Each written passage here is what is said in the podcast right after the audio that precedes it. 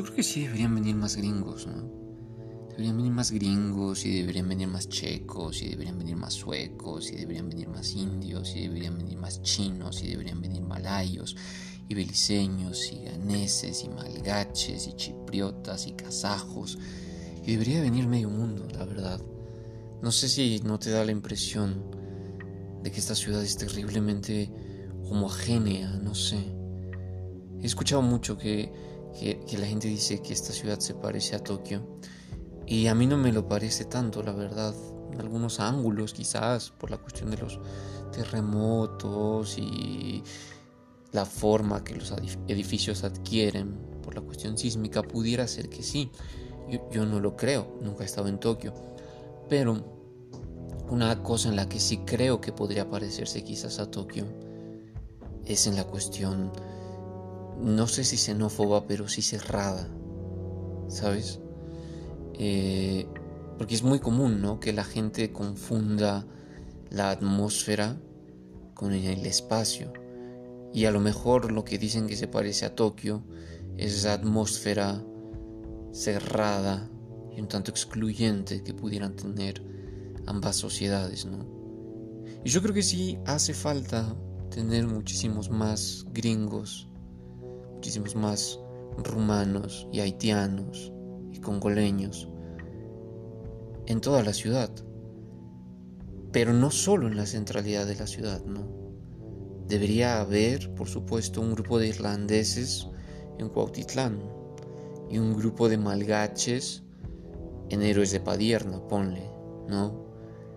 Y a lo mejor un grupo de kazajos de repente se entiende muy bien en Milpa Alta y se, y se forma, no sé, una comunidad interesante. Creo que le hace falta a la ciudad, ¿no? En su categoría de gran capital del español, gran capital de América, tener un carácter más global. Eso sin duda. No sé por qué también están tan obsesionados con la centralidad. Realmente es que no hay nada interesante ahí, ¿no? Cualquier cosa que puedas ver en el centro histórico o en la Roma o en Polanco es algo que puedes ver en Buenos Aires y es algo que puedes ver en Lima y es algo que puedes ver en Bogotá por mencionar solamente América Latina.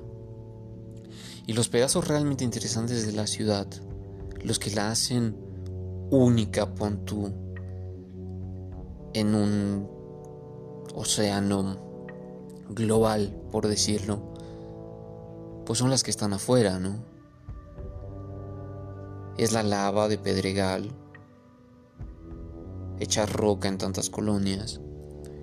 Es Xochimilco y Tláhuac, donde sea que quede el lago. Esas son las partes de ciudad que le pueden dar un carácter único, ¿no? Quizás Tlatelolco, con sus ruinas y su modernismo soviético, pudiera haber algo ahí, en la combinación de ambas cosas. Y yo me pregunto por qué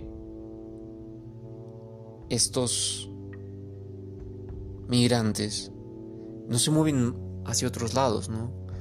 Yo recuerdo otros periodos históricos en donde las comunidades extranjeras sí se han asentado en otras partes de la ciudad.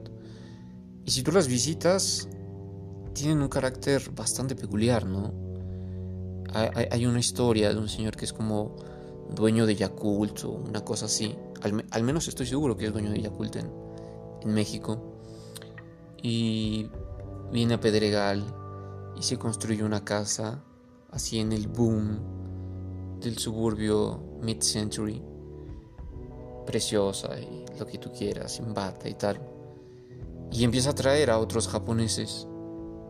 Y después los japoneses, en lo que decía y que todo el mundo conoce, de ser tan cerrados y un poco excluyentes, empiezan a generar una comunidad de puerta cerrada y hacen su propia escuela en la casa del señor de Yakult. Y después la escuela, la escuela crece y compran un terreno grande en los bordes de Pedregal y hacen el liceo japonés, ¿no? Y la comunidad japonesa, rica, intelectual, etc., se asienta en la zona de Pedregal. Y es muy raro ver esa comunidad, ¿no? Esa escuela, esas señoras, ese, toda esa cuestión que le da un cariz a la Ciudad de México de ciudad internacional, ¿no? Digo, Nueva York tiene que tener su pequeña Italia y su pequeña Rusia y su pequeña China y su pequeña Vietnam y su pequeño y su el barrio en Manhattan y todo eso. Y lo mismo París y sus comunas y sus eh, ¿cómo le llaman? Eh, o como sea que se pronuncie sobre los extranjeros viviendo afuera y qué tal eh, los turcos y los sirios, ponle tú en Alemania. Como que le falta eso a la Ciudad de México, ¿no? Le falta replicar el fenómeno de los japoneses en los jardines del Pedregal, por ejemplo. Pero no son el único, ¿no? El otro sitio icónico en el que pienso que es Xochimilco tiene a los alemanes, ¿no? Hoy en día la gente piensa que ir al colegio alemán es sinónimo de ir a, Lomas o, en el propio Pedregal, pero la verdad es que el club alemán y el colegio alemán durante mucho tiempo fueron, durante décadas ¿no? sinónimo de Xochimilco. O sea, el colegio alemán estaba en Huichapan, estaba en Tepepan, el club alemán significaba cruzar el lago para ir a unas chinampas. Y había viejos alemanes ahí, añosos, ¿no? Que contaban que de elegir un sitio en la ciudad era evidente que iban a escoger el, el, más fotogénico, el más bonito, el más limpio y que por lo tanto tenían que estar en Xochimilco. Y ya después la comunidad se dispersó y ahora sí, claro, el colegio alemán significa estar en lomas y etcétera y la comunidad rica alemana a lo mejor vive en Santa Fe y lo que tú quieras, pero sigue existiendo el club alemán, ¿no? En Tepepan, en las chinampas. Y es una forma de integrar esas comunidades, ¿no? Es súper tonto quedarse cerrado a la homogeneidad de una ciudad excluyente. Es muy raro también, ¿no? Que quien más se queja de la supuesta invasión y de la supuesta gentrificación sean provincianos, que curiosamente son el origen del término chilango, gente desplazada del interior del país que viene a vivir a la capital, y que en algún momento desplazaron a las personas originarias de las colonias de la centralidad y que ahora se enojan porque extranjeros les desplacen a ellos. Es muy raro, ¿no? Es como como los mexicanos que se vuelven racistas una vez que obtienen la green card en Estados Unidos. Es como un... Está bien que la línea se rompa, pero solamente hasta mí y después de mí vuelvan a poner la línea.